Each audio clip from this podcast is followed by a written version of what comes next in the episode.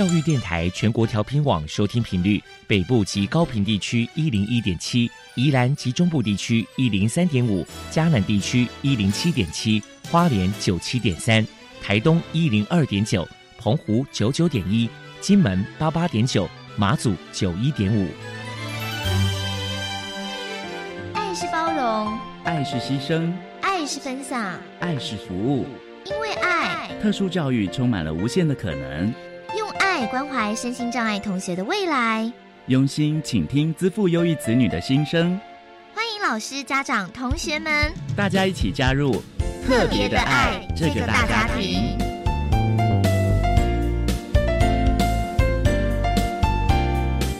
本节目由教育部学生事务及特殊教育司指导，国立教育广播电台监制。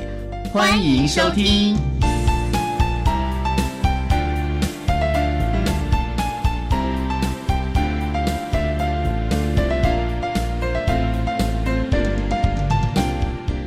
为爱，我们在空中相会。欢迎您再度收听《特别的爱》，我是小莹。这个节目在每个星期六和星期天的十六点零五分到十七点播出。今天节目将为您探讨自闭症相关的议题。首先，在“爱的小百科”单元里头，波波将为您邀请基隆市自闭症家长协会的会务赖明芳为大家介绍基隆市自闭症家长协会的相关服务，提供大家可以做参考。另外，今天的主题专访为您安排的是《爱的随身听》，为您邀请台大医院精神医学部的邱燕南医师为大家说明多方面的协助，谈自闭症学生医疗协助的原则以及注意的事项，希望提供大家可以做参考。节目最后为你安排的是“爱的加油站”，为您邀请获得一百一十一年教育部优良特殊教育人员荣耀的基隆市七堵区上仁国民小学资源班的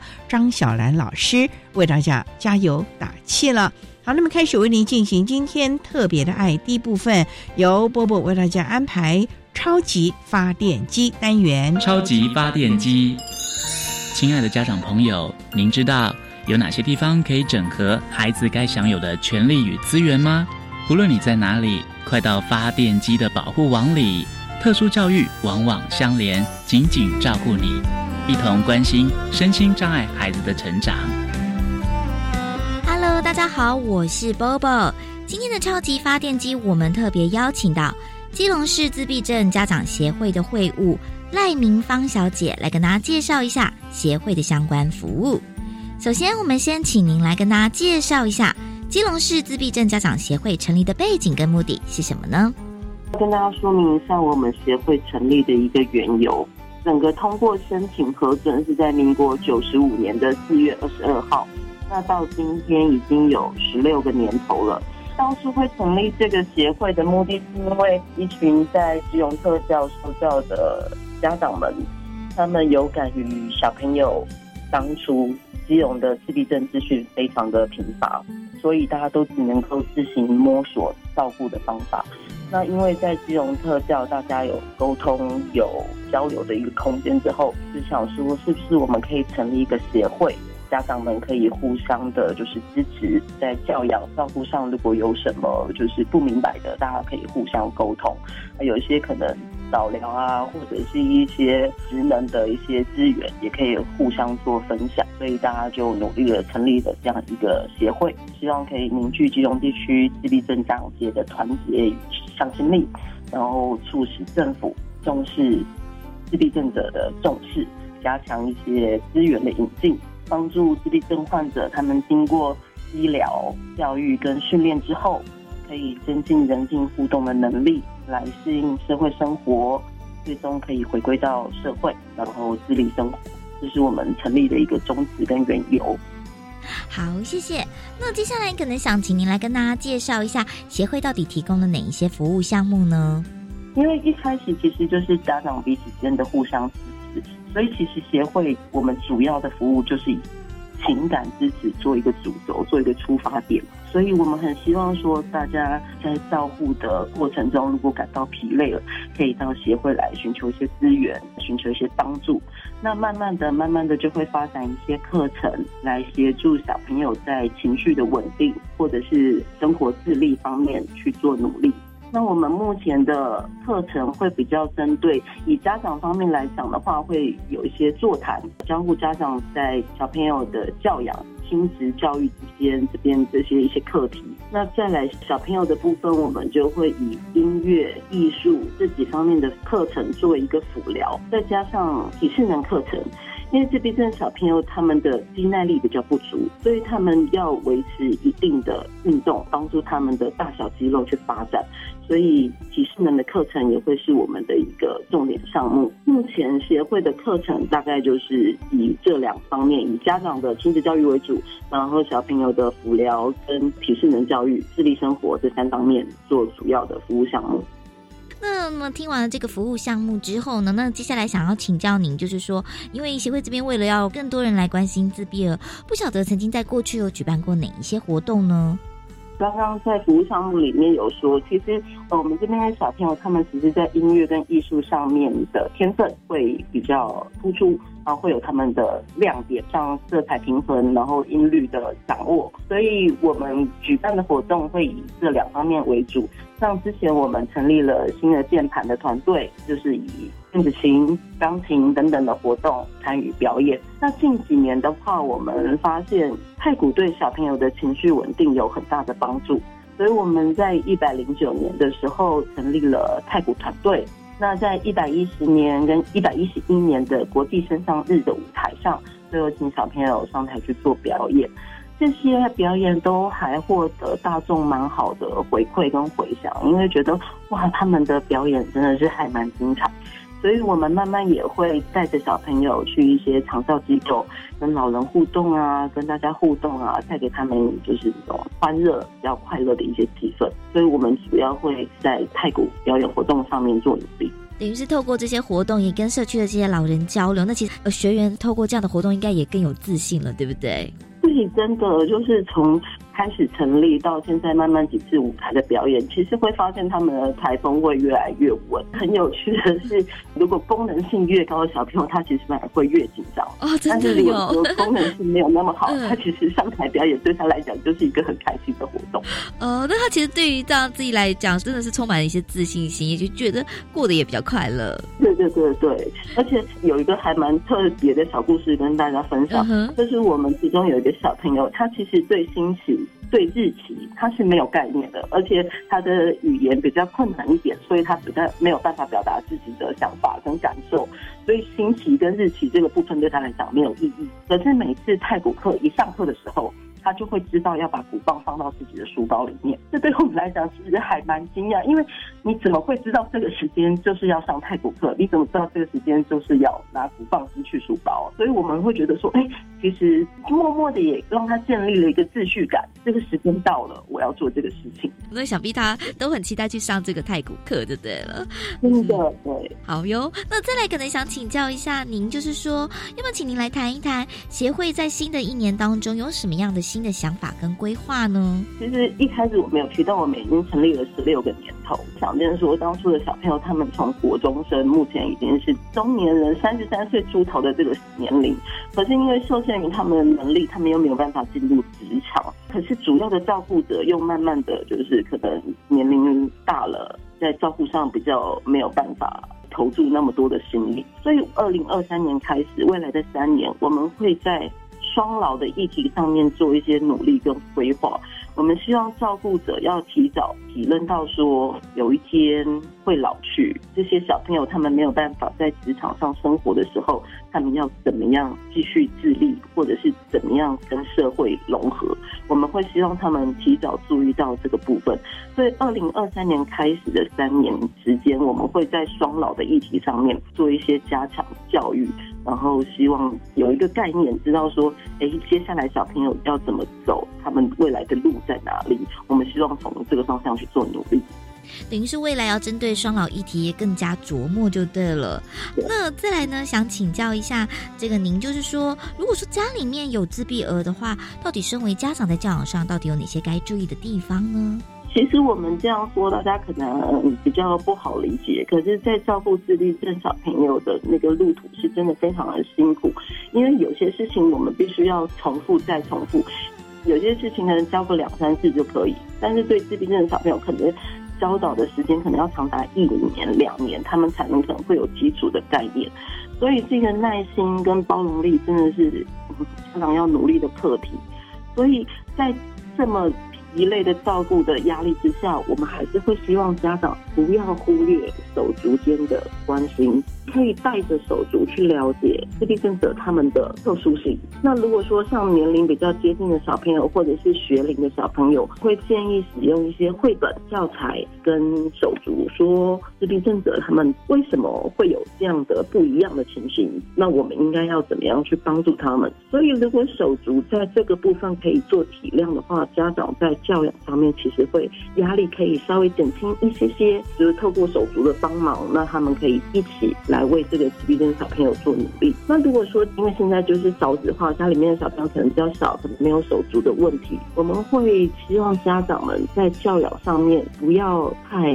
宠爱，因为自闭症小朋友他们会有他们的固着性。今天我要这个，我就是要这个，不行的话，他们可能就会情绪崩溃。可是就是在这个点上，我们必须要慢慢的去引导他们，可能要花很长的心力。可是真的不能就是小朋友开始闹脾气的时候，我们就妥协。我们要有一些坚持的点，这样子在他们之后要跟社会接轨的时候，才会有一个基础在，跟大家相处才不会那么的辛苦，那么的困难。好，谢谢明芳。那最后不晓得您这边针对自闭症的议题，您还有什么样的话想传达呢？刚刚说到就是双老的问题，然后小朋友未来的发展其实是一个让我们很烦恼的一个问题，真的是非常希望在基隆当地可以有一个自闭症专门的一个家园，就好像爱在肯纳龙潭的肯纳家园这样，它是一个专门以自闭症者为主的一个家园。当一个家园的成立之后，小朋友们在这个家园里面都是。特质相近的小朋友，所以他们可能比较可以互相做一个帮助，互相做一个支持。在这个家园的成立之后，大家有一个可以一起努力的地方，一个一起努力的方向。可是家园的成立，它要耗费的资源、能力跟成本真的是非常的庞大。很希望说，如果支持我们的理念，支持我们的想法，不管是精神上的支持，或者是实质的赞助，都可以给我们一些帮忙。让我们就是可能在未来真的可以在基隆市成为一个专属于自闭症者的家园，这是我们未来的希望跟规划。非常谢谢基隆市自闭症家长协会的会务赖明芳小姐接受我们的访问。现在我们就把节目现场交还给主持人小莹。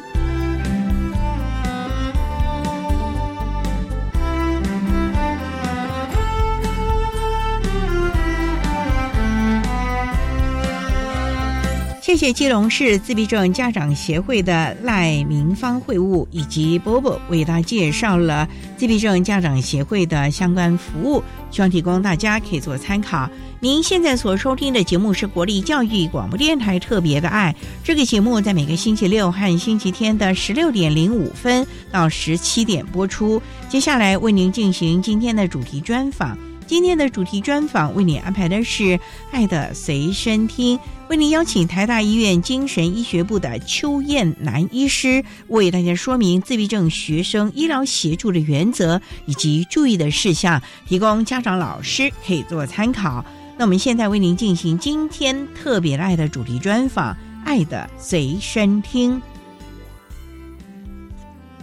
谢谢台大医院精神医学部的邱燕南医师为大家说明了自闭症学生在医疗协助的原则，还有注意的事项，希望提供大家可以做参考喽。您现在所收听的节目是国立教育广播电台特别的爱节目，最后为你安排的是爱的加油站，为您邀请获得一百一十一年教育部优良特殊教育人员荣耀的七龙市七堵区上任国民小学资源班的。张小兰老师为大家加油打气喽！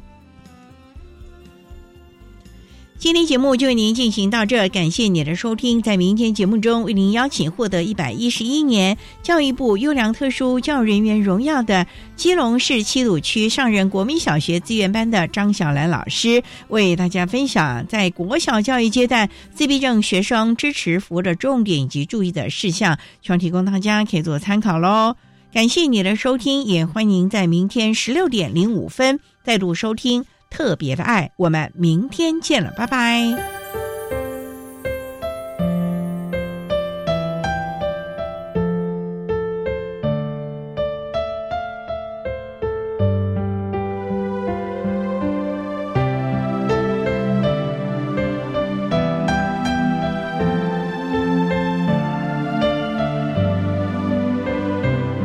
爱的随身听。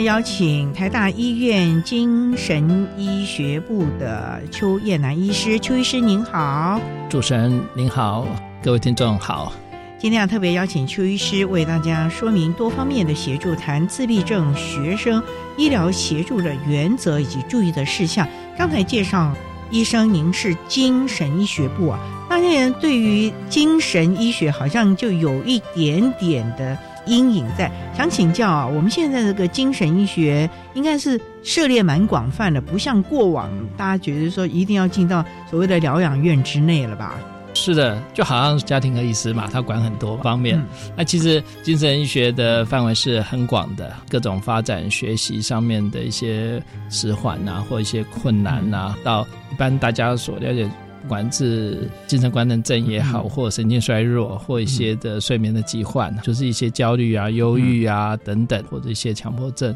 创伤病症的情形，到比较严重的精神病，或者一些生理上面引起的各种精神上面的变化等等，都是我们精神学的范围。那想请教医师，他可以用药控制呢？他会好吗？还是必须就终身要进疗养院，因为我们看好多人可能他就没有办法进入社会正常生活了耶。如刚刚所说的，有很多种不同的疾患，所以不同的疾患治疗的方针，有的是非药物为主，有的是药物为主，或者要需要相辅相成的状况。至于您提到一般大众想到比较严重的精神病患，也有一些是短暂的一种变化，并不见得一定就是慢性化。的确，大家所了解的，譬如说视觉失调症啊，以前。被称为较严重的精神病症，当然有一些是会慢性化，但是有一些在现代精神药物的治疗，还有一些附件，大家的支持之下，其实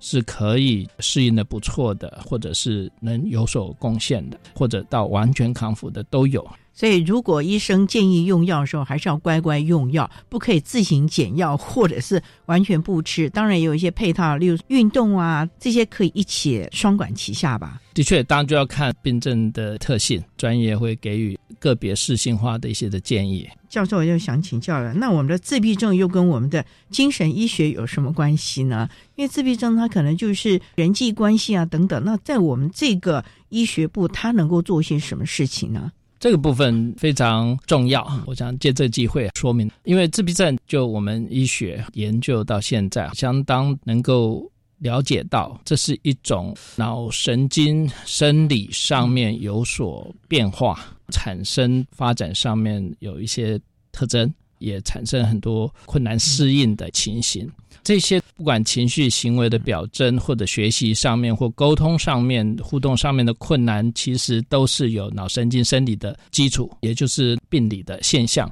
所造成的。那这些透过各种功能性的检查或影像医学的相关的检查，都可以确认他们有一些特殊病理的变化，在遗传上面的一些的检查，或者是。探究来说，也知道有蛮多可能的是基因方面的变异或遗传的一些的影响，啊，当然也可能有一些在胚胎发育过程当中，或者是在生产过程或出生之后不利的物理、化学或毒物的一些影响，可能会促成病症的产生。所以听起来还蛮多元的。那我们稍待再请台大医院精神医学部的邱彦南医师，再为大家来说明自闭症学生医疗协助的原则，还有注意的事项喽。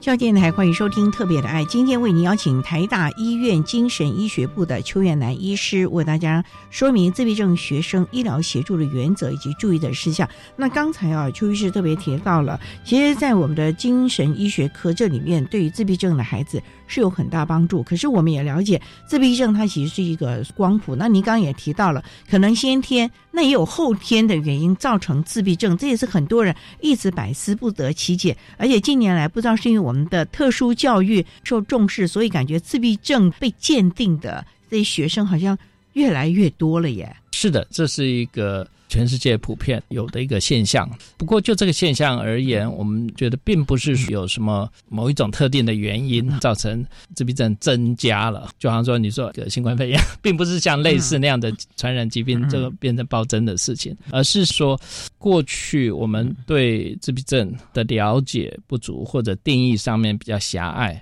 所以后来经过很多学者研究了解，哎，那自闭症的核心特征是怎么样？探讨它怎么样定义会比较适切，所以比过去比较狭隘的自闭症的诊断来说，诊断的准则是有比较放宽。所以在这样的状况之下，凡是对于所人际互动、沟通上面的一些的困难，不一定会有语言上面的障碍，当也不少是有语言沟通障碍，但是这不是必要的一个准则了。所以有一些非语言的社会互动沟通的障碍，再加上有一些执着固执的行为。模式，还有可能特别狭隘的一些兴趣，或有一些特别敏感或特别不敏感的感官知觉的一些特性的反应等等，有这些症状的组合到足够的条件的时候，就可以诊断为自闭症的患者。所以，简单来说，定义的改变，还有专业上面来说，还有大众上面来说，可能对上面有更多的认识。当资源更普及的时候，就会被发现到比较多。的情形，就像您刚才讲的，有一些当然要看个案了。精神官能这个方面可以用药减缓或者是控制，减少发作，可以进入社会正常生活。那自闭症有没有药物可以让他您之前讲的比较狭隘的一些兴趣啊，甚至于仿书啊、固着行为，可不可以用药物让他慢慢慢慢的可以好一点呢？不会有一些其他的状况呢？这方面的确是大家非常关切。但是，虽然我们对这方面蛮多的进展，但是确实还是有蛮多的谜团需要更精确的了解。至于治疗的层面来说，确实目前在生理这个部分还没有针对自闭症的核心症状有什么特别好的药物可以很快的来改善这些的核心症状的。但是呢，的确，生理药物治疗还是。占有某一些角色的，因为自闭症往往很多会合并注意力不足过动症啊，或者是焦虑或忧郁或强迫症等等的状况，或者他会有时候适应不好、调试不好，有一些比较攻击的冲动或有自我伤害的行为等等。当这些症状如果是在非药物的处置上面有所极限，效果不够，往往在药物方面是可以。帮忙蛮多的，比如说改善他的注意力的情形，减少他的冲动的状况，降低他的自我伤害或攻击性的冲动。这个部分来说，药物是蛮有帮助的。所以，药物和非药物的处理，如果能够好好的搭配的话，事实上能够对这些苦恼的孩子或家长有蛮大的帮助。所以呢，这个部分还真的是要听从医师的嘱咐来做相关的配套的措施了啊。好，那我们稍待啊再请台大医院精神医学部的邱月南医师，再为大家说明自闭症学生医疗协助的原则还有注意的事项喽。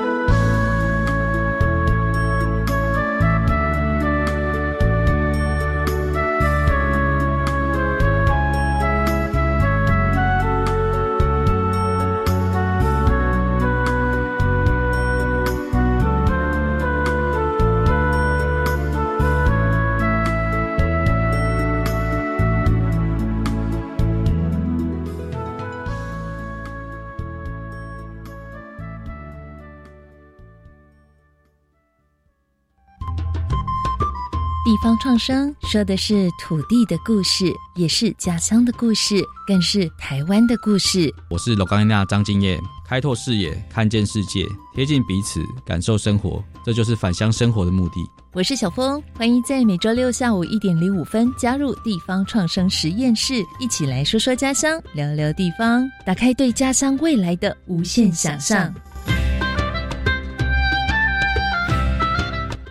育儿津贴不排付了。虽然我的家庭综合所得税率二十趴以上，但是从今年一月一号开始，可以申请零到未满五岁的育儿津贴喽。我小孩五岁还没入学，也没就读一般私立教保服务机构，可以请领就学补助吗？五岁到未满六岁的幼儿虽然没有就学，但是也可以请领就学补助哦。我们赶快上教育部全国教保资讯网了解相关资讯。以上广告是由教育部提供。饮用水、泡面、罐头、巧克力、饼干。哎，妹妹，你拿太多了。老师说，平时就要准备好三天的防灾食物。啊，防灾食物？嗯，防灾食物是可常温长期保存且有营养，才能确保台风或地震来时，我们身体摄取足够所需的营养哦。以上广告由消防署提供。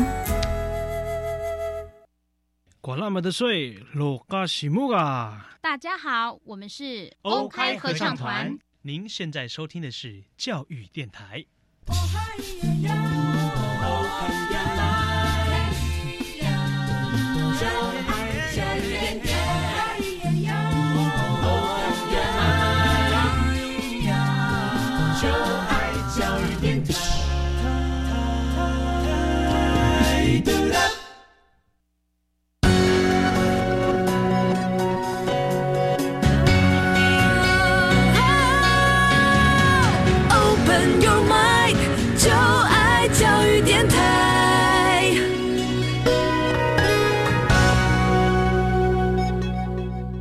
电台欢迎收听《特别的爱》这个节目，在每个星期六和星期天的十六点零五分到十七点播出。今天为您邀请台大医院精神医学部的邱燕南医师，为大家说明多方面的协助，谈自闭症学生医疗协助的原则以及注意的事项。刚才在节目的第一部分，邱医师已经为他简单的说明了自闭症在医疗上面可以协助的部分。我也想请教自闭症啊。有人说是越早发现是越好，是的，因为就像您讲的，他可能就先天了。那我们现在台湾也一直在标榜所谓的早期疗愈。谈到这个疗啊，当然就是可能有医疗这个部分，再加上教育这一部分。医师，您多年的临床经验，我们这孩子要多小，可能要经由临床门诊或者是相关的疗愈来介入了呢？只要发现有一些疑虑或端倪的时候，哈，不管多小，其实都是介入的点。所以最早看一岁的也看过，不过当这是很少，因为这方面有的时候可能是前面的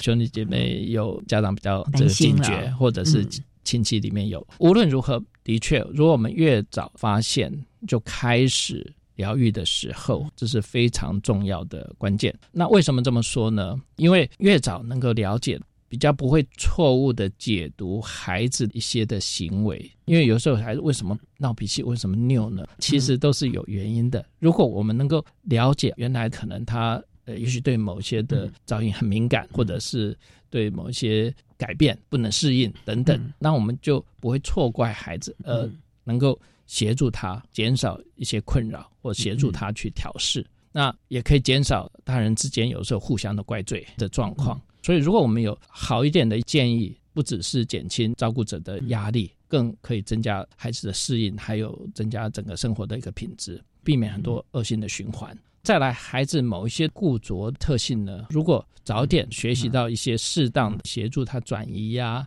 或一些替代性的方式的时候，就可以减少很多可能的冲突。因为我们知道，任何习惯如果一旦养成了，要改这个要花加倍的力气的事情。所以，如果在这方面能够早一点做一些的处理，是会有很大的帮助。那医生，您这多年的临床经验啊，有早期疗愈和没有早期疗愈介入的孩子啊，您后来看到他们成人之后，甚至在就学期间，有没有什么不同呢？的确，在比例上面来说，若早期介入的效果成功，第一个就是亲子之间的冲突不会那么大。再来就是在教育上面的衔接会更顺畅。不管这个孩子可能原来是轻或重的一些状况，我们不能只是讲说他原来很严重变成进步的指标，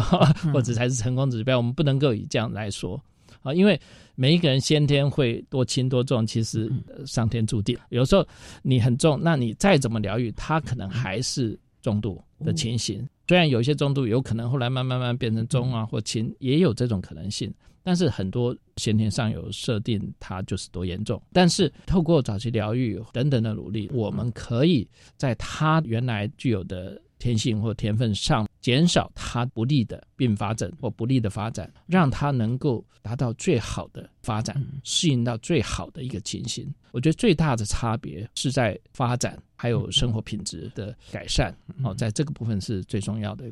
生活品质往往就是很多的主要照顾者最感到头疼的部分，所以家长在这个部分是不是也要很努力的学习，配合医师的指导啊，或者是早期疗愈的专业团队，大家一起来，而不是家长在这边土法炼钢，或者是讳疾忌医了呢？的确，这就是互相协同、了解和合作了。就是家长如果能够信赖专业，那我们专业发挥能够对。孩子对家庭的了解，那我们协助家庭运用他们各种的能力，或协助增强他们的能力来照顾这些孩子，协助孩子好的能力能够发展出来。相对的弱的能力，哎，能够慢慢辅助增强一些等等，或者他真的不行，运用适当的辅助的方式，这样才会达到最好帮助孩子的效果。这点非常的重要啊，应该是大家一起来多面向的来协助我们的孩子，可能在生活或者在学习上能够悠游，而且最重要的就是刚才医师特别提到的。一个好的习惯的养成和坏习惯的养成，对于这个孩子啊，未来是有很大的影响。这点呢，真的大家要特别的注意。那稍待，我们再请台大医院精神医学部的邱元南医师，再为大家来说明自闭症学生医疗协助的原则，还有注意的事项哦。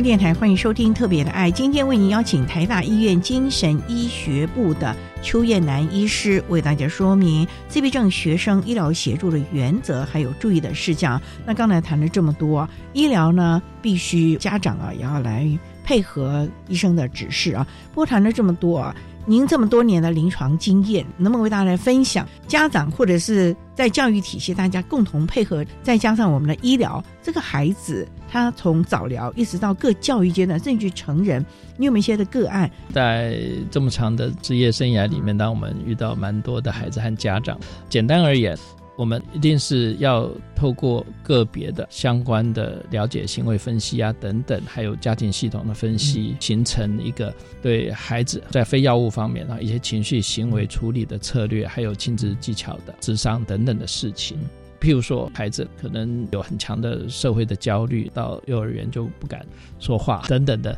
情形，所以我们会跟家长协助。孩子来进入社会情境的时候，可以比较放松。我们在整间的时候，营造一个比较好的沟通的气氛，让孩子慢慢慢慢可以开口讲话等等的情形，然后再把这样子的经验分享给老师，老师也用类似的方式，让孩子在学校的时候可以以他的步调慢慢来。参与学校的活动，利用同才一些友善的互动等等，让孩子慢慢轻松，然后慢慢比较能够开口来讲话的。当然，因为在这个部分，每个孩子进程速度不太一样哦。也许有的孩子半年一年慢慢就可以，那有些孩子可能要好几天以后慢慢才会进步的比较明显。那另外有些孩子可能他有。更强烈的焦虑，或者是明显的强迫症，这个部分可能就要透过药物降低他这个社交焦虑或者他的强迫症症状的困扰，他才能够减少过度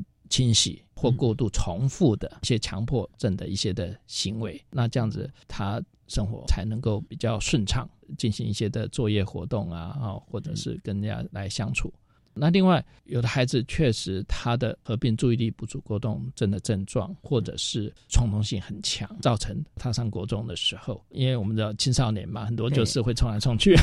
或者会故意捉弄或等等的情形，可能这个孩子被击受不了，就会反击出手，就造成受伤等等事情。但是他也不是不想控制，但是控制力就那么差，别人就喜欢去挑逗，这个很困扰。当然有一些可能牵涉到霸凌啊或等等一些问题，有时候牵涉到有些误解的一些的状况。所以在这种状况，当然我们强调一些认知行为的处理，但是呢，有些在生理上面困扰的部分还是需要药物。所以后来我们还是经过详细的讨论，小孩也是抗拒嘛，父母也会犹豫或疑虑。我后来能够接受尝试药物，所以我们在药物好好调，避免太不舒服的副作用了。调到适当剂量，这样子的话，他就可以大幅改善他的情绪还有冲动的控制。所以后来到国中、高中这个部分，当然靠药物协助他度过。后来到大学有比较改善了，不过他还是需要有些药物协助他的学习。虽然在需要一些冲动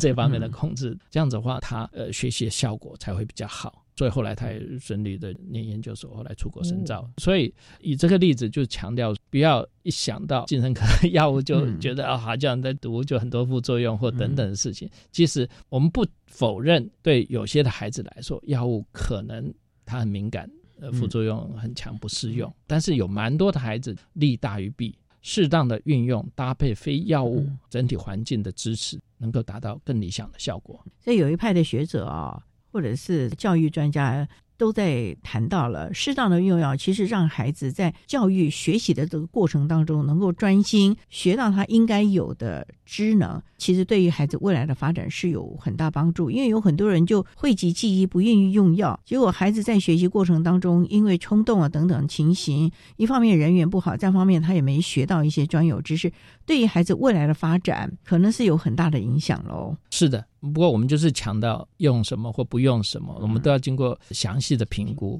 而且在使用药物，当然我们除了评估以外，持续呃监控药物的作用。和副作用，家长和孩子，尤其孩子比较大了，能够一起共同合作讨论，到底药物最适剂量是什么，还有什么样的时候使用可以达到最好的效果等等，这都有很多是很多需要个别化的处理的。所以用药物之后，是不是观察就很重要了呢？可能学校的老师或者家长，甚至孩子自己本身，都要随时可能要比比较敏锐一点。吃了这个药还没吃，或者在这吃的过程当中有些什么样的反应，家长和老师可能都要做一些记录，协助医师来做相关的评估喽。对，这点是非常重要。往往很多的老师协助的观察记录，对我们很有帮忙的事情。因为有时候有些孩子他比较缺乏这方面的能力，所以这一点第一线的老师真的要协助孩子们做相关的。可能是记录啊，或者是了解了，能够提供给家长或者是相关的专团呢，做一个评估了。好，那我们稍待再请台大医院精神医学部的邱元南医师，再为大家说明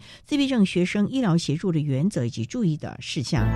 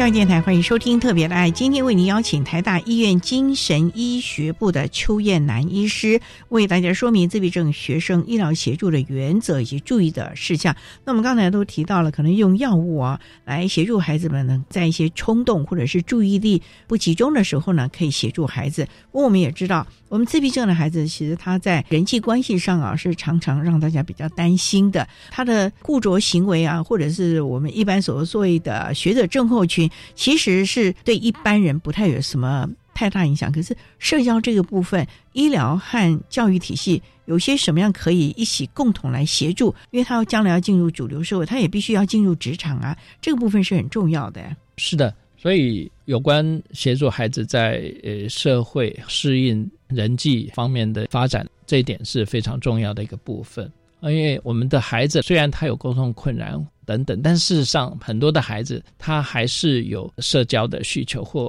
渴望跟别人沟通，或渴望跟别人 交友的意愿，只是他有很大的困难。所以，在这个部分，我们需要在教育、医疗这方面都有不同发展出来的模式，来协助这些孩子了解情谊、表达情谊，知道在社会应对进退怎么样是比较恰当、符合节仪或。有什么样的招式可以比较管用？所以这个简而言之就是加强一些社交技巧训练的事情。所以在这个部分，在小学啊、青少年呐或青年这个阶段，各个阶段如果都能够加强这方面，让他有学习训练的机会，对这些孩子是很有帮助。所以在这个部分是这一二十年来大概蛮重视的。一般人都有所谓的生涯规划，那像我们自闭症的孩子，是不是也要跟医生一起来讨论？孩子的生涯规划，不管是在学习、人际技巧等等的，可以在医师和教育体系的一起努力之下，家长可以来做配套的措施呢。的确，教育上面当然是很重视这一块。那我们在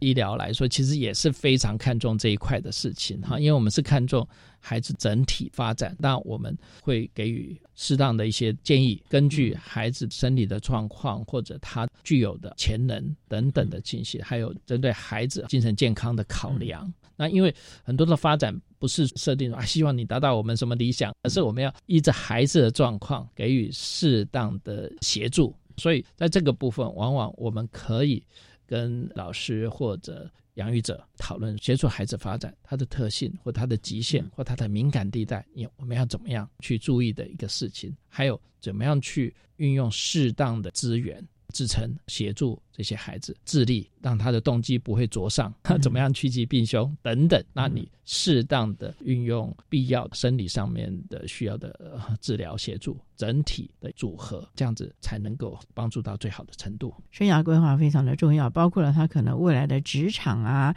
甚至他的职业技能啊。不过最重要的也想请教邱医师啊，那我们自闭症的孩子，他可以有婚姻生活，他可以组织家庭吗？因为很多社会上人士都会有点担心，他如何独立自主，他如何能够承担家庭的责任呢？其实这个部分呢，个别差异是蛮大。确实有一些比较轻度患者，他是有能力达到和一般人一样组成家庭，担负他的一个配偶角色啊等等能力。的情形，那当然这是有很多个别的能力，还有因缘际会，但是当然有不少的孩子，也许这个并不是他可以规划出来的人生的目标，因为确实可能他的能力、功能或特性的一些局限，或者也有的。孩子可能他根本没有发展出这样子的一个需求，所以在这个部分，在我们整个人生的规划来说，我们要同样的是要了解这方面的个别性的差异。我聊了这么多啊，主要照顾者啊，家长其实才是最重要的，因为教育阶段或者是医疗的这个部分，其实也只是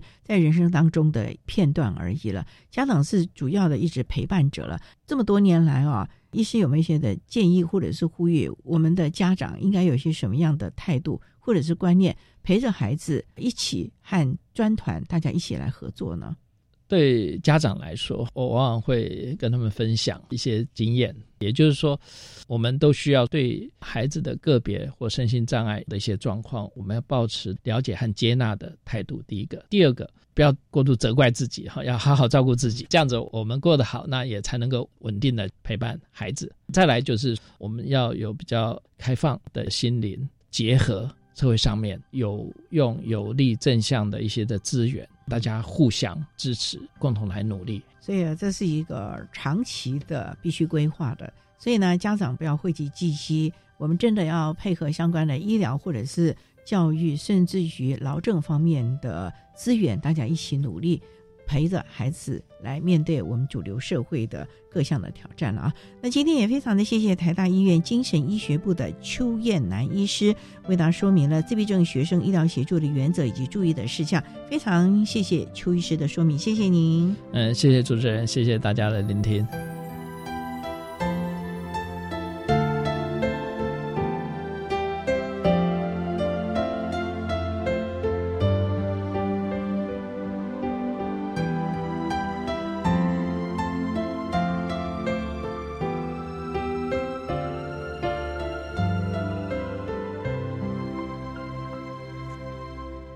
台大医院精神医学部的邱燕南医师为大家说明了自闭症学生在医疗协助的原则，还有注意的事项，希望提供大家可以做参考喽。您现在所收听的节目是国立教育广播电台特别的爱节目，最后为你安排的是爱的加油站，为您邀请获得一百一十一年教育部优良特殊教育人员荣耀的七龙市七堵区上仁国民小学资源班的。张小兰老师为大家加油打气喽！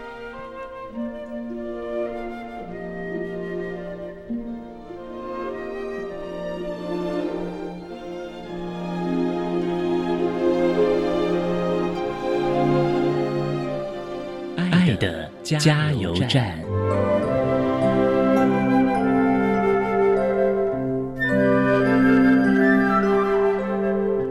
各位听众，大家好，我是一百一十一学年度教育部优良特殊教育人员，目前任教于基隆市七堵区上仁国民小学资源班的老师张小兰。针对自闭症学生教学辅导策略及注意事项，有几点建议。善用自闭症学生的优势能力，例如兴趣或是特长，以优势能力带动其他的学习，引导优势能力做更好的发挥。大部分的自闭症的学生的学习特点，视觉学习大于听觉学习，因此呢，我们可以用视觉的图像来提升学习效果和成效。例如流程图、心智图，还有莲花图、鱼骨图、因果图等等。自闭症的孩子呢，就像一块彩色鲜明却有着不搭调感觉的拼布。仔细一看呢，每一片拼布都有特色跟质感。老师们呢，应该用坚持、敏锐、同理、变通、欣赏自闭症学生的态度，协助自闭症学生成长哦。